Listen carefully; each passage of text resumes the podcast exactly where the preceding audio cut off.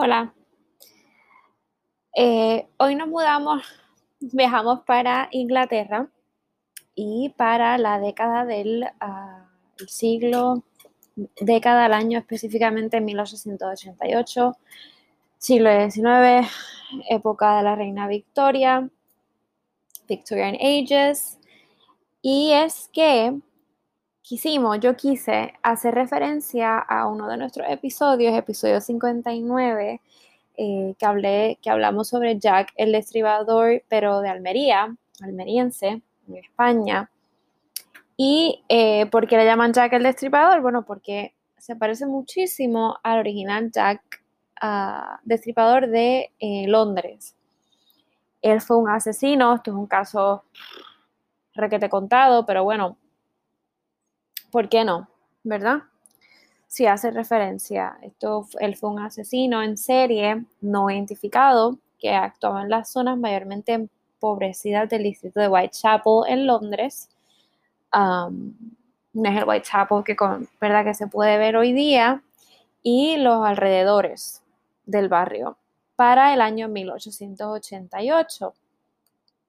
Así que Sé que es un caso súper requete contado, súper famoso.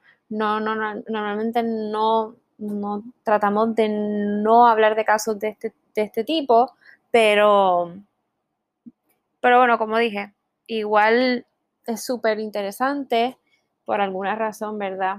Sigue siendo de los casos más famosos y, y fucked up en la historia del crimen, así que y anyway, toda persona que le guste el crimen y los casos y o la historia, siempre, siempre es bueno que sepan de este. Hola, bienvenidos a un nuevo episodio de eh, No me hagas caso, special bonus episode, extra content, whatever, whatever. Um, como siempre, si me estás escuchando por aquí, once again, thank you so much um, por su apoyo, por for being nice with us. I don't know. Um, simplemente, pues, thank you, thank you so much. Um, el caso de hoy es uno, pues, sadly, yo creo que es uno muy conocido, uno muy famoso, Jack the Ripper. Jack el Destripador.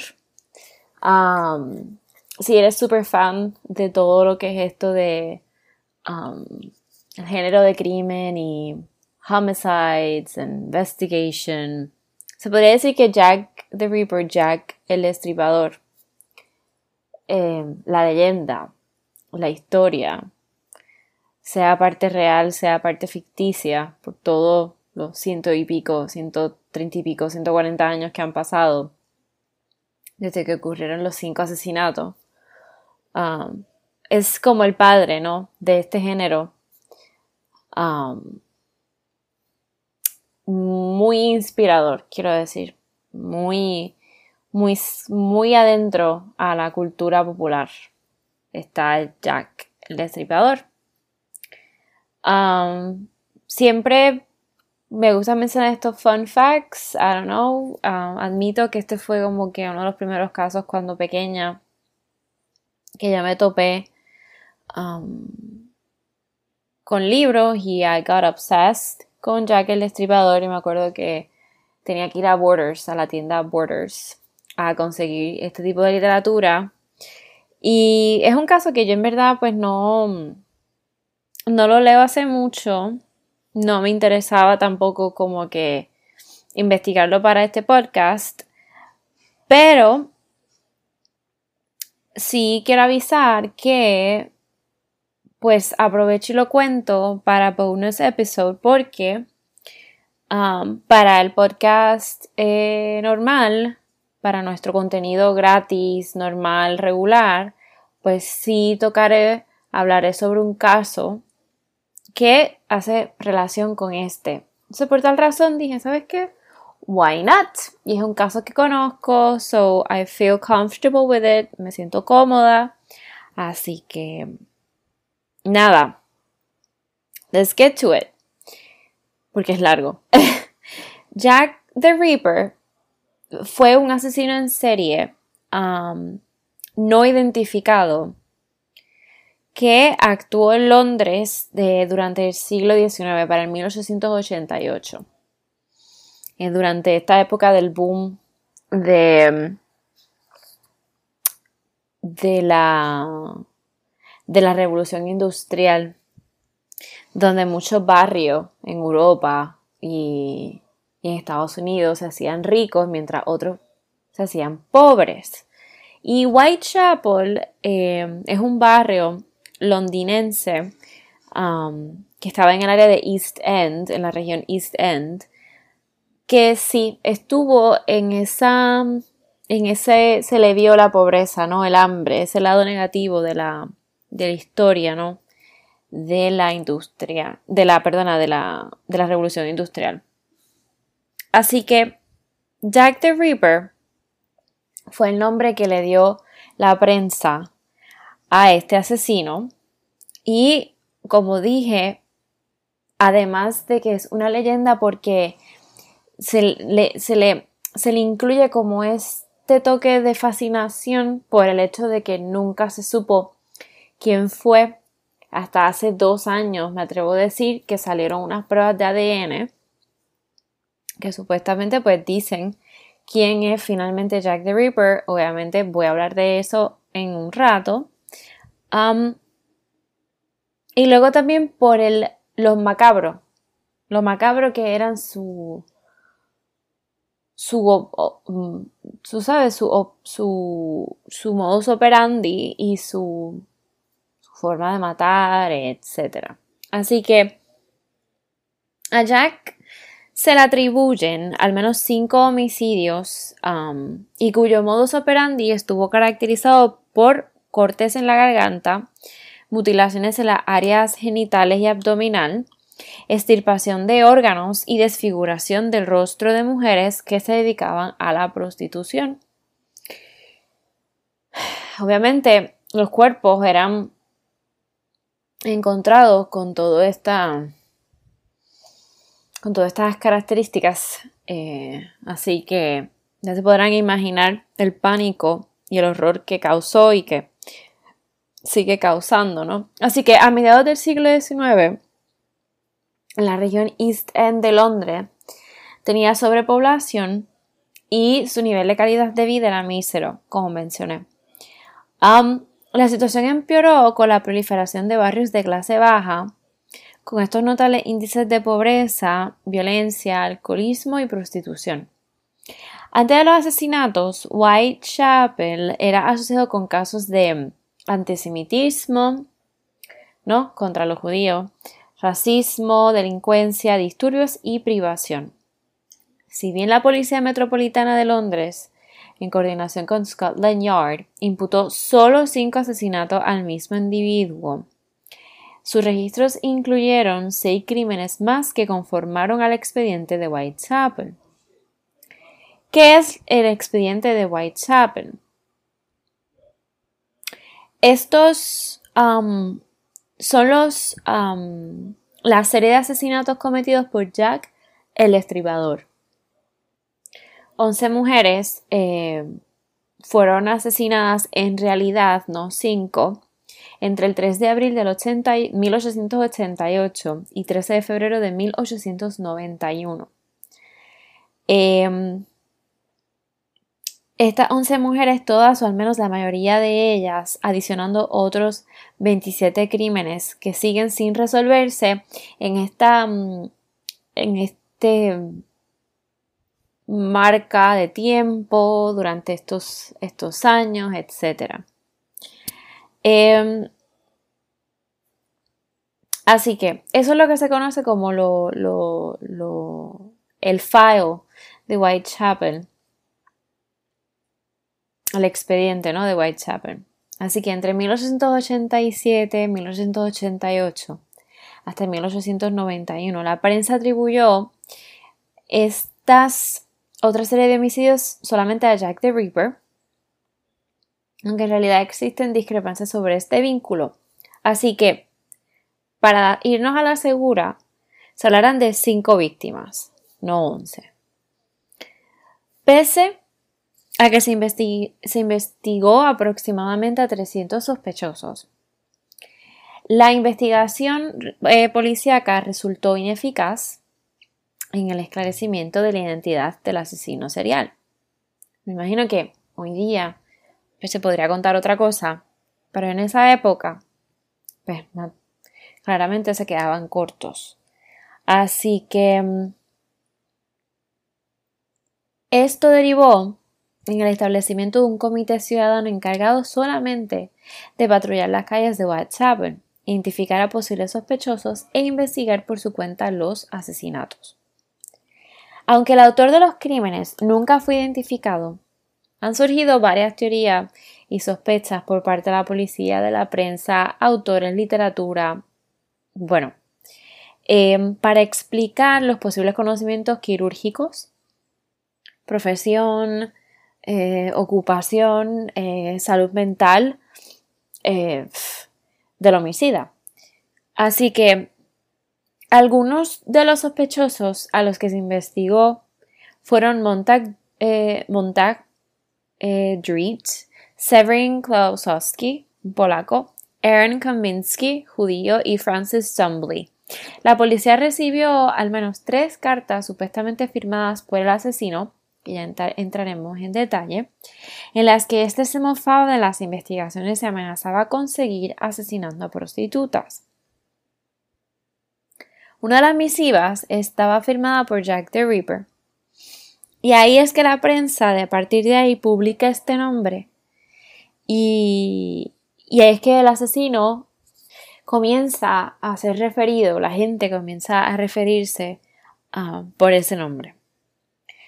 Así que, natural, ¿verdad? Obviamente el nacimiento es desconocido, el fallecimiento es desconocido y la nacionalidad pues, británica.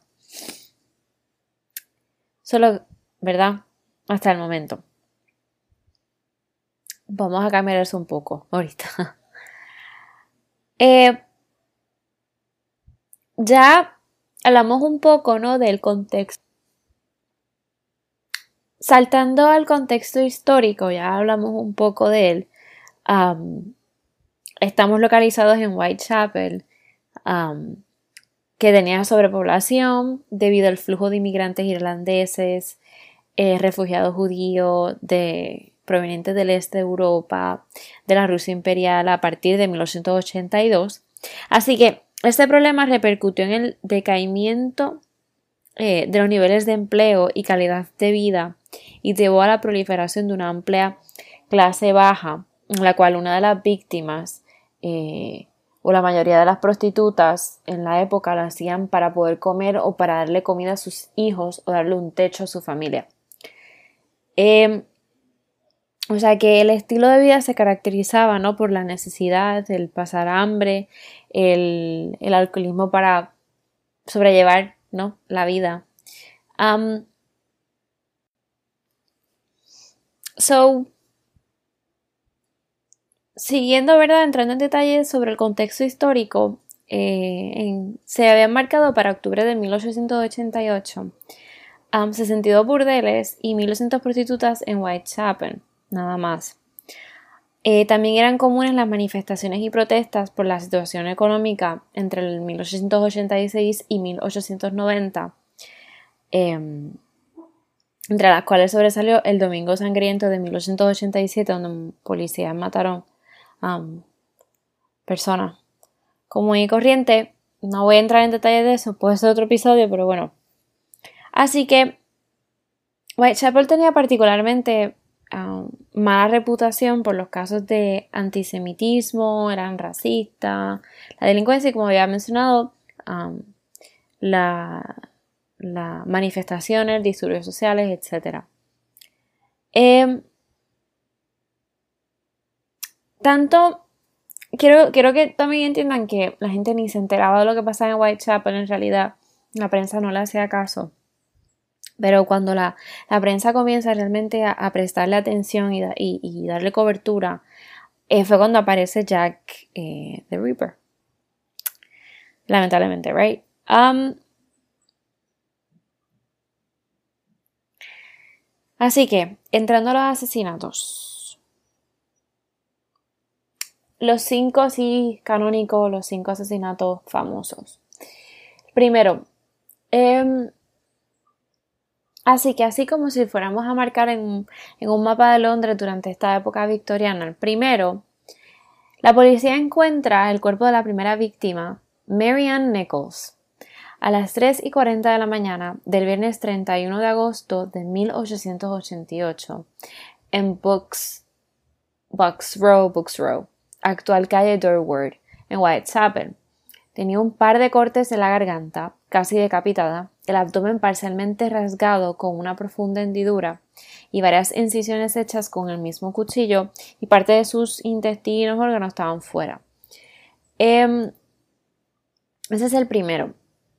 El segundo, el cadáver de Annie Chapman, apareció días después, el sábado 8 de septiembre, aproximadamente a las 6 de la mañana, cerca de la entrada del patio interior de la calle Hanbury, en Spitalfields. Tenía dos incisiones en la garganta, al igual que, que, ocurrió con Nichols. Sin embargo, en el caso de Chapman, su vientre había sido completamente apuñalado y le habían extirpado el útero. Un testigo afirmó haber visto a Chapman media hora antes del hallazgo junto con un hombre de cabello oscuro y con apariencia de un gentil venido a menos. Mm. Los asesinatos de Elizabeth Stride, seguidos, y de Catherine Airways ocurrieron en la madrugada del domingo 30 de septiembre. El cuerpo de la primera fue descubierto a la, a la una en Dutfields Yard, actual calle Henríquez, y tenía un corte en el lado izquierdo del cuello que le dañó la arteria carótida. Sin embargo, no presentaba incisiones en el abdomen, lo cual planteó dudas sobre la autoría del destripador, o si en todo caso éste había sido interrumpido durante el ataque. Aunque testigos declararon haber visto antes a Stride con un hombre, sus testimonios tuvieron irregularidades. Unos testigos dijeron que el acompañante era rubio y otros que era de tez más oscura, e inclusive unos afirmaron que vestía de forma andrajosa, pero otros argumentaron lo contrario. 45 minutos después, la policía halló el cadáver de Airways en Mid fucking British.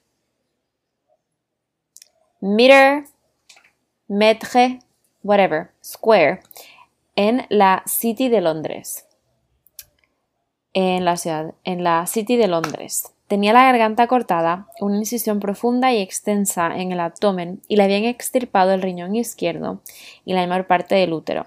By the way, City, de Londres no es una traducción mala ni rara. Literalmente así se conoce en, español. Joseph Lawendy, vecino que dijo haber pasado por esa calle con dos amigos poco antes del asesinato, Declaró que había visto una mujer con un hombre rubio y de aspecto descuidado. No obstante, sus amigos no pudieron avalar esa descripción. Se encontró el delantal ensangrentado de Héroes cerca de la entrada de un edificio de apartamentos, en la calle Goulston, y un graffiti en la pared, justo encima de donde estaba la prenda, que parecía implicar a un judío, aunque no se pudo comprobar si el graffiti había sido escrito por el homicida o si se trataba de una simple coincidencia ya que este tipo de, textos ilícitos perdonen Duolingo. Como decía, ya que este tipo de textos ilícitos eran comunes en Whitechapel en esta época, ¿no? Por el racismo, etc. Charles Warren, comisionado de la policía, pidió que retiraran el graffiti antes del amanecer bajo la sospecha de que habría incitado protestas antisemitas. Finalmente, la policía encontró el cuerpo mutilado y destripado de Mary Jane Kelly sobre la cama de su recámara en Miller's Court, Spitfields. Esa es de las fotos más famosas de este caso. La foto del cadáver de Mary Jane Kelly. Uf, que la estoy viendo ahora mismo. Ok, a las 10 y 45 de la mañana del viernes 9 de noviembre. Tenía un corte que iba desde la garganta hasta la espina dorsal y le habían extraído todos los órganos abdominales y el corazón. Los cinco asesinatos famosos ocurrieron por la noche, generalmente durante un fin de semana y al término de un mes. También puede deducirse que cada asesinato resultó más severo que el anterior. O sea que se podría decir que estaba ganando confianza. Excepto el de Straight, cuyo ataque presumiblemente fue interrumpido. Por eso es que entonces tenía una víctima cerquita, en la calle. El cuerpo de Nichols tenía todos sus órganos, pero a Chapman y a Airways le extrajeron el útero, mientras que esta última y Kelly presentaban mutilaciones en el rostro. El vínculo entre estos cinco crímenes se remonta a documentos posteriores en los que son excluidos de otros asesinatos. Por ejemplo, en una carta escrita por el médico forense Thomas Bond, el encargado del CID, sigla en inglés del Departamento de Investigación Criminal de Londres y que data del 10 de noviembre de 1888, ya aparecen relacionadas las cinco víctimas canónicas. Para algunos analistas, ciertos asesinatos de Whitechapel indudablemente fueron obra del mismo individuo, pero en otros actuó un número de desconocidos homicidas. Tal fue el caso de los autores Stuart Pete Evans y Donald Rumbelow, que catalogaron el expediente de los canónicos como el mito del destripador, al considerar que, si bien los casos de Nichols, Chapman y Edwards guardan similitudes entre sí, no hay evidencia de que los asesinatos de Stride y Kelly hubiesen sido cometidos por la misma persona. Inclusive, hay quienes argumentan que el homicidio de Tabern sí encaja con el expediente de los canónicos. El doctor Percy Clark, auxiliar del médico forense George Baxter Phillips, concluyó que tres de las muertes habían sido cometidas por el mismo individuo, mientras que el resto había sido obra de individuos de mente débil con la convicción de imitar la serie original de crímenes. Aunque el nuevo encargado del CED, Melville McNaughton, señaló categóricamente en un reporte que el asesino de Whitechapel tuvo cinco víctimas, nada más. Hay que hacer notar que McNaughton, whatever, había entrado en la policía un año después de las muertes canónicas, en que su memorándum incluía errores en la descripción de los posibles sospechosos.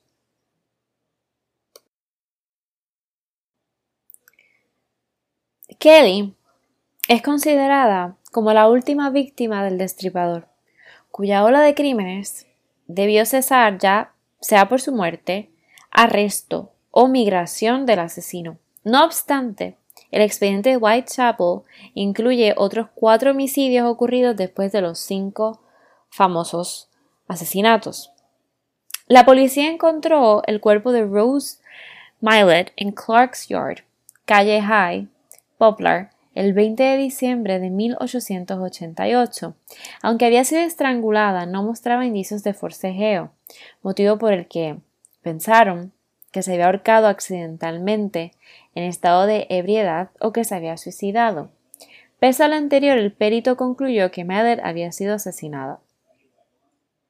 Casi seis meses después, el 17 de julio de 1889, el cadáver de Alice Mackenzie apareció en Castle Alley Whitechapel.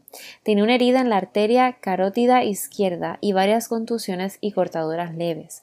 Uno de los forenses que examinó el cuerpo, Thomas Bond, creyó que se trataba de una víctima más de Jack the Ripper, aunque su compañero George Pastor Phillips opinó lo contrario al haber revisado los cadáveres famosos canónicos cinco principales. Algunos autores opinaron que el homicidio de Mackenzie había imitado el modus operandi de Jack para despistar a la policía, pero otros aseguraron que era obra de Jack the Ripper. Una de características que quiero mencionar aquí así como un side note, que podría decir que tenían como en común, no era solo el área, ¿verdad? Que era conocida, las calles repetidas, etcétera, sino que cuando los cuerpos los recogían, los investigaban, eh, examinaban los forenses, eh, una de las cosas era que estas cinco víctimas canónicas tenían uvas en el estómago. ¿Qué pasa? Tú dirás como que, ok, uvas, ya, no. Lo que sucede es que las uvas eh, para esa época y más, para esa época y más en un área pobre que pasan hambre, no era algo que se comía comúnmente. Eso solamente lo podía comer gente de mucho dinero, gente con gran poder adquisitivo. Y decían que obviamente la uva era algo, además de que eres prostituta, era algo que tú no ibas a rechazar si te ofrecían una, una oferta, ¿no? Como en que te voy a pagar por tal servicio. Esa ofrenda. Así que creo que me estoy saltando aquí un poco porque esto me lleva a otro fun fact, que, fun fact que se decía, una de las teorías bien famosas, de las más famosas, era que obviamente el Jack the Ripper era, provenía, era nieto de eh, Queen Victoria, de la reina Victoria, sea que era una persona um, que venía, provenía de la familia real y obviamente pues, por eso es que obviamente pues nunca se supo quién fue, etc. Pero esa es una de las teorías, um, ¿verdad? De esta super, de super misterio y super leyenda. Que este nieto de Queen Victoria, o sobrino, no recuerdo bien, nieto, hijo, era hijo de uno de los hijos de Victoria, ya recuerdo, de, de, Edward, príncipe Edward. El hijo de uno de sus hijos, pues, cesó los asesinatos cuando él lo, lo metieron, ¿no? Lo, en un hospital psiquiátrico. Él murió él a principios, a finales del siglo XIX. Así que y ahí fue cuando sanó los asesinatos, como qué casualidad, etc. Eso es una de las teorías. Y pues provenía mucho de que, pues de lo de las uvas, etc. Fun facts, you know, paréntesis. Pero no todas las víctimas tenían las uvas, etc. Eh, así que el asesino de la siguiente mujer de Whitechapel, a esta la decapitaron, le emputó las piernas y la arrojaron el torso mutilado debajo de un arco ferroviario en la calle Pynchon. En el lugar del hallazgo, el 10 de septiembre del mismo año, la policía encontró varias partes dispersas del cuerpo, por lo que no pudo validarse que la hubieran asesinado ahí por la falta de sangre, etc. El cadáver de la última víctima del expediente Whitechapel también apareció debajo de un arco ferroviario el 13 de febrero de 1891, en la calle Swallow Garden. Su cuerpo estaba intacto excepto por un corte en la garganta. Algunos testigos dijeron haber visto poco antes a la mujer con un tipo llamado James Thomas Sattler, a quien la policía luego localizó y arrestó por el delito de asesinato. Incluso se llegó a pensar que él era Jack the Ripper.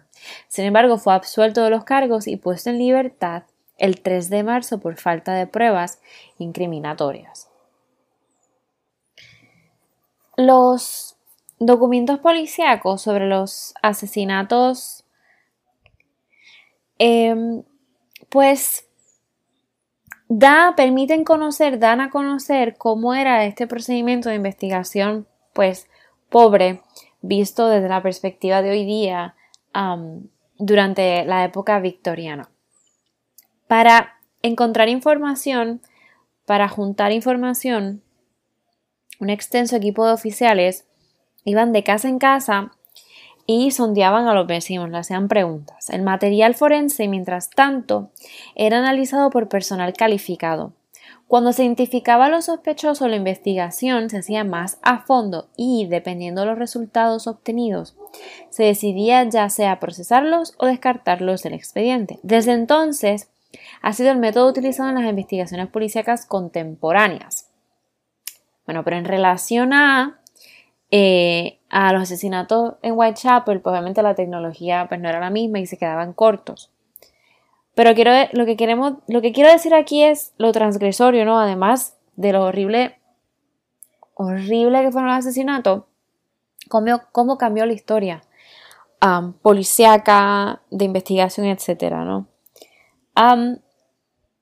Así que, bueno, volviendo a Whitechapel, la policía entrevistó a más de 2.000 personas, investigó aproximadamente a 300 y detuvo a 80.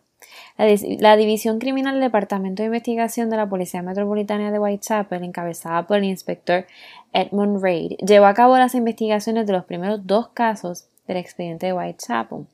Tras la muerte de Nichols, la oficina central de Scotland Yard, Scotland, envió a los inspectores Frederick George Aberlin, Henry Moore y Walter, no, mentira, Walter Andrews para esclarecer el caso. La policía de la City de Londres se involucró a partir del homicidio de Edwards por medio del detective James McWilliam. Si yo hablase así, like a British, yo no me callaría, like ever. So, Pese a lo anterior, las investigaciones se vieron obstruidas debido a que el encargado recién electo, Robert Anderson, había solicitado una licencia de trabajo en Suiza entre el 7 de septiembre y 6 de octubre de 1888, periodo en que ocurrieron los homicidios de Chapman Street y Edwards. Por tal motivo, Charles Warren, comisionado de la Policía Metropolitana, nombró a Donald Swanson como coordinador de las investigaciones de Scotland Yard. Insatisfechos con el esfuerzo policial, un grupo de ciudadanos del East End de Londres comenzó a patrullar las calles bajo el mote de Comité de Vigilancia de Whitechapel, cuyo objetivo era encontrar a posibles sospechosos de los asesinatos. Además de contratar a detectives privados para entrevistar a presuntos testigos, le surgieron al gobierno, le sugirieron al gobierno que ofreciera una recompensa a cambio de información sobre el homicida a manera de alternativa para recabar más información, para obtener más información. Debido al tipo de heridas de las víctimas, la policía consideró inicialmente como sospechosos a los carniceros, cirujanos y médicos. De acuerdo a un reporte elaborado por el inspector Swanson y dirigido a la oficina central, se visitaron, visitaron 76 carnicerías y mataderos e investigaron a sus empleados durante seis meses. Esta hipótesis venía reforzada por la propia reina Victoria, para quien el culpable debía ser un carnicero ganadero proveniente de alguna de las embarcaciones de ganado que operaban entre Londres y la Europa eh, continental, tomando en cuenta la cercanía de Whitechapel respecto a los muelles de Londres y el atraco de estos barcos cada jueves o viernes y su partida el sábado o domingo, lo cual coincidía con los días en que habían ocurrido las muertes. Pese a lo anterior, lo cierto es que ninguno de los asesinatos ocurrió durante alguna de las fechas de, de arribo, ¿no? Que llegasen barcos, o lo cual llevó a la policía a desestimar esta conjetura, esta teoría. Sobre el perfil criminal, em, a finales de octubre, Anderson le pide al médico forense Thomas Bond que evaluara las heridas de las víctimas y ofreciera su punto de vista con respecto a los posibles conocimientos quirúrgicos del homicida. Bond elaboró su dictamen basándose ¿no? en el examen del cadáver con mayores mutilaciones y los registros de autopsia del resto de las víctimas canónicas, eh, de las víctimas así famosas. Su descripción, considerada como uno de los perfiles criminales más antiguos de los que se tenga registro, decía textualmente, basándose en las víctimas, valga la redundancia, base um, de, este, de este expediente Whitechapel, dijo, no cabe duda que los cinco asesinatos fueron cometidos por la misma mano. En las primeras cuatro víctimas, las gargantas parecen haber sido cortadas de izquierda a derecha y en la última, debido a la extensa mutilación, es imposible decir en qué dirección se hizo el corte fatal aunque se encontró sangre arterial en la pared, salpicada cerca de donde la cabeza de la mujer debió haber estado. Las circunstancias en torno a los asesinatos me llevan a deducir que las mujeres estaban recostadas al momento de ser asesinadas. Y en todos los casos, el homicida cortó primero la garganta. Sin embargo, al contrario, Bond rechazó la idea de que el asesino contara con conocimientos científicos o anatómicos, o el entendimiento técnico de un carnicero o matarife, y en cambio argumentó que debía tratarse de un hombre solitario, sujeto a ataques periódicos de manía homicida o erótica, e hipersexual, dado el tipo de mutilaciones. O sea, hizo el perfil, psicológico ¿no? que el FBI montó luego en los 60-70. Ya lo hecho. También señaló que el impulso homicida podría haber surgido de alguna condición mental de venganza o melancolía o una manía religiosa, aunque no creo que ninguna de estas hipótesis sea procedente. Si bien no hubo evidencia alguna de actividades sexuales entre el asesino y sus víctimas, no, o sea, que demostrase que él llegaba al, al punto sexual, ¿no? A la satisfacción sexual, eh, matando. Eh, algunos em, psicólogos supusieron que la penetración de las víctimas con un cuchillo y la exhibición de los cadáveres en posiciones sexualmente degradantes con las heridas expuestas son indicativos de que el, responsable obtenía placer sexual con los ataques, lo que había dicho. Así que, aunque para otras especialistas dicha suposición no puede ser comprobada, pero ahí está. Ahora quiero hablar de uno de los um, datos, hechos, whatever, de este caso. Y son las cartas a la prensa y a la, ¿verdad? Eh, a la policía. Así que las cartas hacia la prensa y la policía recibidas, ¿no? Numerosas cartas eh, durante el transcurso de los asesinatos en Whitechapel. Y si bien algunas consistían en propuestas para ayudar a la captura del asesino. La mayoría no tuvieron utilidad en la pesquisa, ¿no? en la investigación. No obstante, cientos de dichas cartas supuestamente eran de la autoridad del destripador, Jack the Ripper. Tres de ellas resultaron notables. La carta de eh, titulada Querido Jefe, Dear Boss, la postal Sassy Jackie y la carta conocida como Desde el Infierno. Eh, la carta Querido Jefe, conocida como eh, Querido Jefe, data del 25 de septiembre de 1888 y fue recibida inicialmente por la Central News Agency el 27 de septiembre, fecha que coincidía con el matasellos. ¿Qué es el matasellos? Em, es, se llama matasellos a la cancelación u eh, obliteración empleado en correos para inutilizar un sello de modo que no se vuelva a utilizar. Em, esto surge ¿no? a mediados del siglo XIX para evitar que se utilizaran en ocasiones sucesivas, eludiendo, ¿verdad? Eludiendo así la obligación de, pagar el sello o la carta, como hoy día. así que Nada. Así que esta carta estaba marcada con un matasellos. El medio informativo le reenvió el documento a Scotland Yard dos días después. Al principio se le consideró como un bulo, como una, una broma. Sin embargo, el documento cobró notoriedad después del hallazgo del cuerpo de Airways, puesto que el cadáver carecía de una oreja, y la carta enviada tres días antes del, del asesinato incluía la amenaza de cercenar las orejas de la dama. Pese a lo anterior, las investigaciones concluyeron que pues que la oreja de Airways había sido incidentalmente, incidentalmente no puedo leer, eh, cortada por el asesino durante su ataque. A lo anterior se suma el hecho de que el documento también afirmaba que el autor habría de enviar las orejas eh, de su víctima a la policía, lo cual no ocurrió. La importancia de esta carta radica igualmente en que su autor usó por primera vez em, el mote Jack the Reaper, Jack, la firma, ¿no? Jack el estripador, para referirse a sí mismo. Y desde entonces la prensa y policía sonían, que sonían llamarlo mandil de cuero, madre mía, what the fuck, comenzaron a denominarlo así. Entonces, algunas fuentes señalaron que el apodo en realidad había sido utilizado originalmente en una carta del 17 de septiembre del mismo año. Sin embargo, no hubo consenso en validar esta suposición y se le consideró como un bulo, una broma, una falta de prueba en realidad en los registros del siglo XX de la policía. De igual forma, la Central News Agency recibió la postal conocida como Sassy Jackie el 1 de octubre, fecha del matasellos.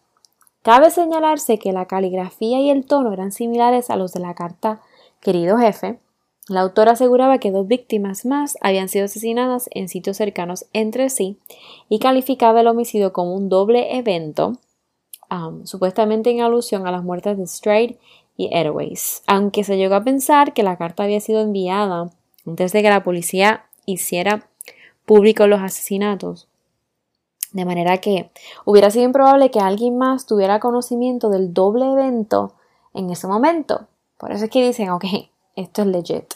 Lo cierto es que la fecha del matasellos indicaba que su autor había enviado el documento más de 24 horas después de las muertes. Entonces, te quedas como que en el limbo, cuando ya los medios daban cobertura de lo sucedido a la población. George Lusk, líder del Comité de Vigilancia de Whitechapel, recibió la carta, la famosa carta que dice, se titula From Hell, desde el infierno, el 16 de octubre. No obstante, al ser comparada con las cartas anteriores, el documento tenía otra caligrafía y estilo de redacción. La carta venía en una pequeña caja que también contenía la mitad de un riñón preservado en etanol y el autor aseguraba que se había comido el resto del órgano frito. Aunque algunas fuentes dedujeron que el riñón le pertenecía a Airways, cuyo cadáver carecía de dicho órgano, otras referencias concluyeron que se trataba solamente de una broma macabra. El cirujano inglés Thomas Openshaw del London Hospital examinó el riñón y determinó que sí era humano y provenía del costado izquierdo de la víctima. No obstante, fue incapaz de establecer otra característica biológica. Más tarde, el médico recibió otra carta firmada por Jack the Ripper. Scotland Yard publicó el 3 de octubre facímiles de la carta eh, Dear Boss, querido jefe, y de la postal con la esperanza de que alguien reconociera la caligrafía. En opinión de Warren, dijo, creo que todo esto se trata de una broma, pero estamos obligados de cualquier forma a encontrar el autor de los documentos. Cierro cita. El 7 de octubre, George R. Sims explicó en el rotativo, ¿verdad?, el periódico Referee que la carta había sido escrita por un periodista para acrecentar la popularidad de un periódico. Basándose en esa hipótesis, la policía confirmó poco después haber identificado un periodista como el responsable de las cartas, llamado Tom Bullen, según una carta enviada por el inspector John Littlechild a George R. Sims el 23 de septiembre de 1913. No fue sino hasta 1931 que el periodista Fred Best confesó que él y un colega de The Star, el periódico The Star, habían escrito las cartas firmadas por Jack the Ripper, con tal de acrecentar el interés de los homicidios de um, Whitechapel y mantener vivo el periódico. Ahora, lo que se sabe de Jack the Ripper, haciendo quería como que profundizar aquí un poco de quién podría ser, quién era, quién es Jack the Ripper.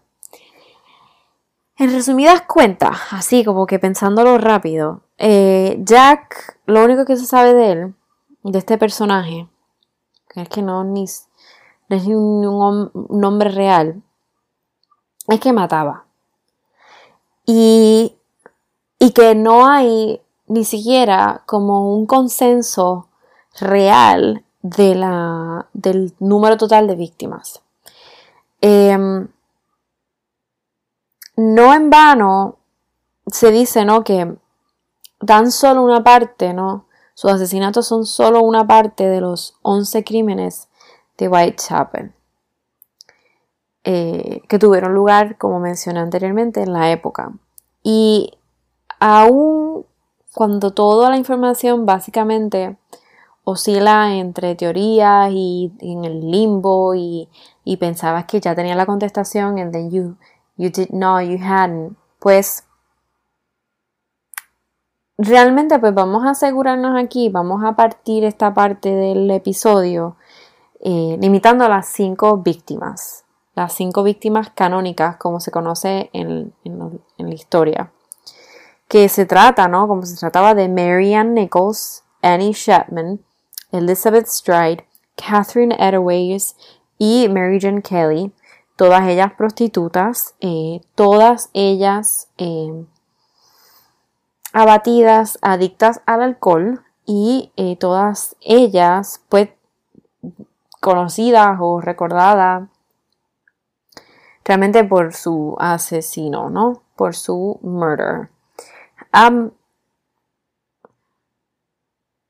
también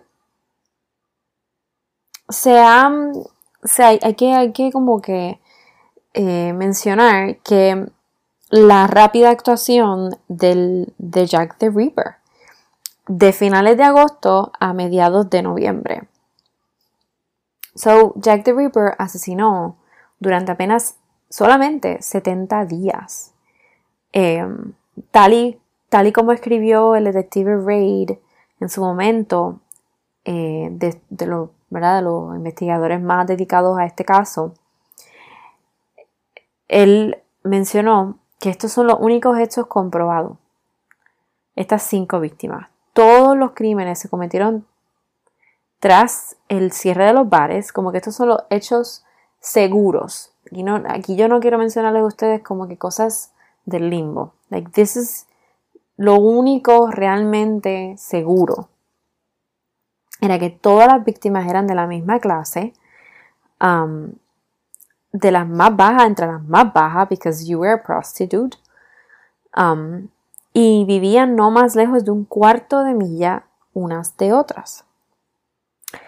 Todas, además, fueron matadas del mismo modo. Son las únicas cinco. El resto de las víctimas del caso, de los asesinos, um, de los sospechosos, son teorías, misterio que realmente pues no se ha resuelto. Em,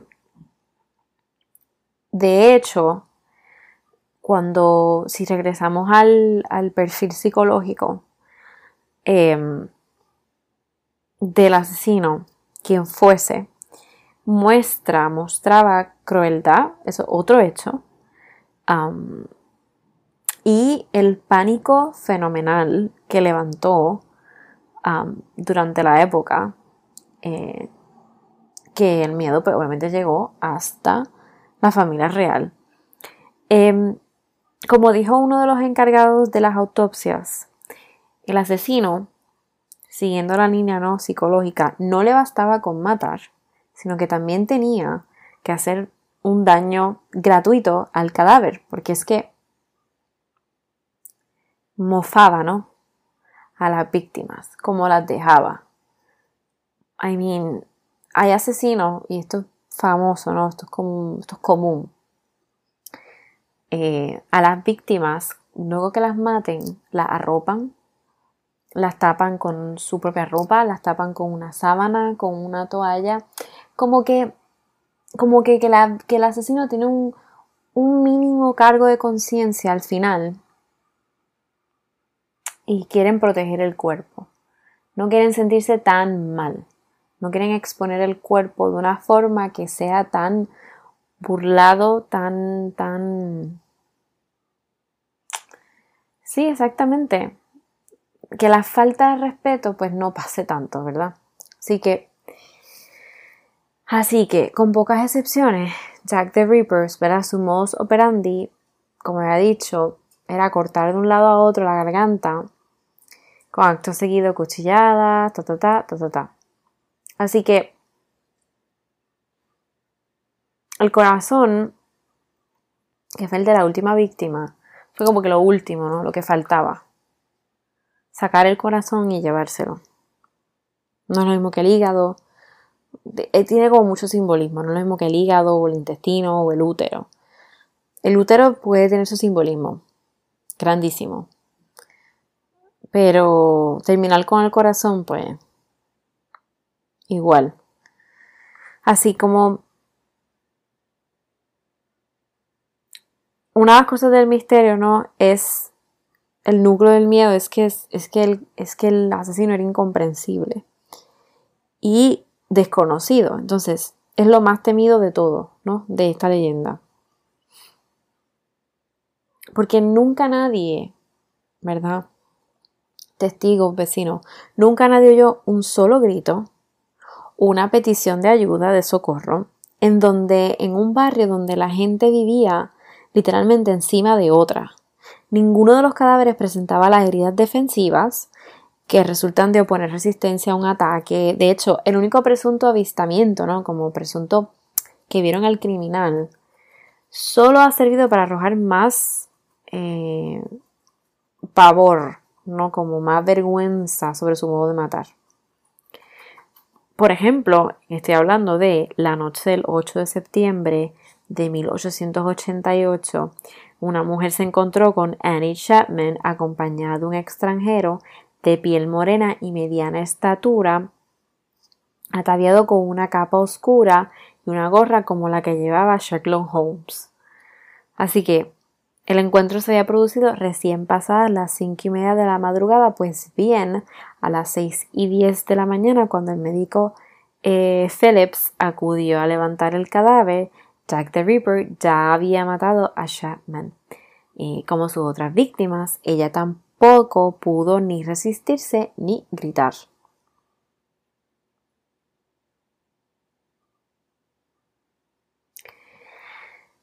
Lo, una de las cosas que mm, daba más miedo, daba más pavor era la apariencia inofensiva, ¿no? O sea, todo miedo, todos rumores, y como había dicho, la reina Victoria tenía sus teorías sobre el asesino. Uno de los, de los titulares de un diario de la época publicó en la portada que era imposible que un inglés hubiera cometido tales crímenes. Como fuera, la nobleza no fue la única en mostrar su partido previo, ¿no? Porque los asesinatos de Jack the Ripper sirvieron para que cada eh, parte de la sociedad británica, del barrio, whatever, pues se proyectara, ¿no? A través de este asesino. Así que, por ser Whitechapel, lugar de residencia de numerosos judíos, eh, los antisemitas eh, tuvieron, ¿verdad?, su parte y entre las clases más olvidadas cobró fuerza la convicción de que tales asesinatos solo podían ser obra de algún aristócrata perverso. Lo que ya había mencionado, el fun fact. Así que es era ante todo, ¿no? Además, denunciar las penosas condiciones de vida en la región de East End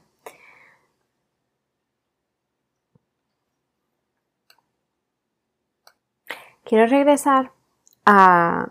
¿Se acuerdan cuando ahorita mencioné sobre el mensaje, el graffiti, la inscripción en la pared junto al delantal ensangrentado de Catherine Airways, en la que se culpaba a los hebreos? Pues a los judíos. Pues aquí tengo el mensaje. Y por aquí quiero seguir luego para hablar, um, entrar más en detalle a los supuestos asesinos. Y terminar en la noticia más reciente, nueva de este caso. La pared decía, los judíos son los hombres que no serán culpados por nada. El texto fue borrado enseguida, como había dicho, para evitar ataques antisemitas y se formaran otros motines, etc. O una de las piezas mayores de la Ripperología, ¿no? del estudio de Jack the Ripper, la carta con remite desde el infierno, from hell, que acompañada de un trozo de riñón recibió la policía y que por una vez no parecía como que se lo inventó la prensa. Son pocos los consensos en torno a la personalidad del destripador. Ahorita mencioné sobre el perfil criminal de este asesino. Había mencionado unas cosas. Pero aquí hay más detalles. Si es que el asesino debe haber sido un hombre físicamente fuerte y de gran frialdad y audacia.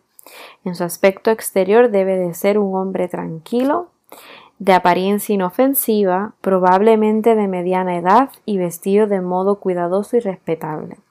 Por eso es que mencioné al principio el hecho de lo que daba miedo. Lo que daba miedo era que tenía una apariencia inofensiva, Quiere decir que era fácil para esa persona, para ese hombre, ¿verdad? Yo creo que es un hombre, llegar a sus víctimas, convencerla de acostarse con él, etc. Hay otro rasgo, y si tenía dinero, más todavía, como mencioné lo de las uvas, hay otro rasgo que señalaron y es que el asesino tenía un conocimiento minucioso de Whitechapel se conocía las calles. El perfil del doctor, quien, quien creó este perfil, ¿no? Este, ha recibido alabanzas desde hoy pero no llegó a contestar la pregunta básica, Who the fuck is he? ¿Quién es Jack the Ripper? Así que en busca de publicidad o de en busca de respuestas, se mm, llegó a mencionar el nombre de William Gladstone, que fue cuatro veces primer ministro de Gran Bretaña. Obviamente, tanto la policía como la prensa de la época tuvieron a sus preferidos, a sus favoritos, y del siglo XIX hasta hoy, la investigación ha venido sumando otros hasta engrosar un catálogo de centenares de sospechosos. Una de las teorías del caso era que este, el sospechoso, se suicidó tras cometer los crímenes. Entre los investigados por la policía, sospechoso Montag John Dreet, Dreet, whatever, cumplía ese papel. Adulto joven, de buena ascendencia, pero venido a menos, su cuerpo apareció en el Támesis en diciembre. Eso sí, a efectos de culpa, él, como casi todos, tenía una buena coartada para librarse, porque el día del primer crimen se hallaba jugando al cricket en el condado de Dorset. También está Cyril Kozowski. Se vería exculpado. Era conocido por su afición a envenenar mujeres, pero ocurre que los asesinos en serie rara vez cambian de modus operandi. En cuanto a Aaron Konsminski, a quien no le ayudó ser judío polaco, se le ha supuesto tan deteriorado mentalmente que debe haber sido el autor de los crímenes, hubiera sido incapaz de guardárselo. También pudo ser Francis Stanley, también investigado, era uno de los personajes excéntricos que rodean el caso. Un médico extraño, dado a flirtear con la delincuencia y un aparente poseedor de una colección de órganos humanos. La prensa, por su parte, no dejaría de privilegiar con su atención a un cierto, ¿verdad? Darle fama a este Dr. Cream, también envenenador de amantes, que al parecer habría hecho una confesión incompleta. Eso sí, en su agonía. Soy Jack el... El estamento médico siempre ha tenido relevancia en el ámbito de las sospechas en torno a Jack the Ripper por la forma de cortar los cuerpos, etc. Así que y más aún así, como en el caso de Sir William W. Gould, hablamos de quien era el médico de la reina Victoria, lo que aporta morbo, ¿no? Como que anda para el carajo, familia real. Algo semejante le pasaría a Sir John Williams, ginecólogo de la princesa Beatriz y acusado de asesinar a las prostitutas en un vano intento de investigar las causas de la infertilidad femenina. ¡Wow! La pista aristocrática continuará con todo el príncipe Alberto Víctor, duque de Clarence, nieto de la reina Victoria. Aquí llego. Hijo del crapuloso Eduardo eh, VII y segundo en la línea de acceso al trono. Desde sus primeras incriminaciones hace ya más de medio siglo. Se supone que Alberto, Albert Víctor, solo en compañía de un supuesto amante, habría como mínimo conspirado para erradicar a quienes supieran de un presunto hijo ilegítimo suyo. Quien juzgue esta historia complicada pudo ser Alexander Pedachenko, quien, según cierto manuscrito periodo de Rasputin, no sé si saben quién es Rasputin, pero Rasputin, en su calidad de agente de la policía secreta zarista, habría cometido los crímenes para manchar la reputación de Scotland Yard Así que, obviamente, pues, obviamente no lo cogieron, ni más si era el nieto de la reina Victoria, o sea, por please.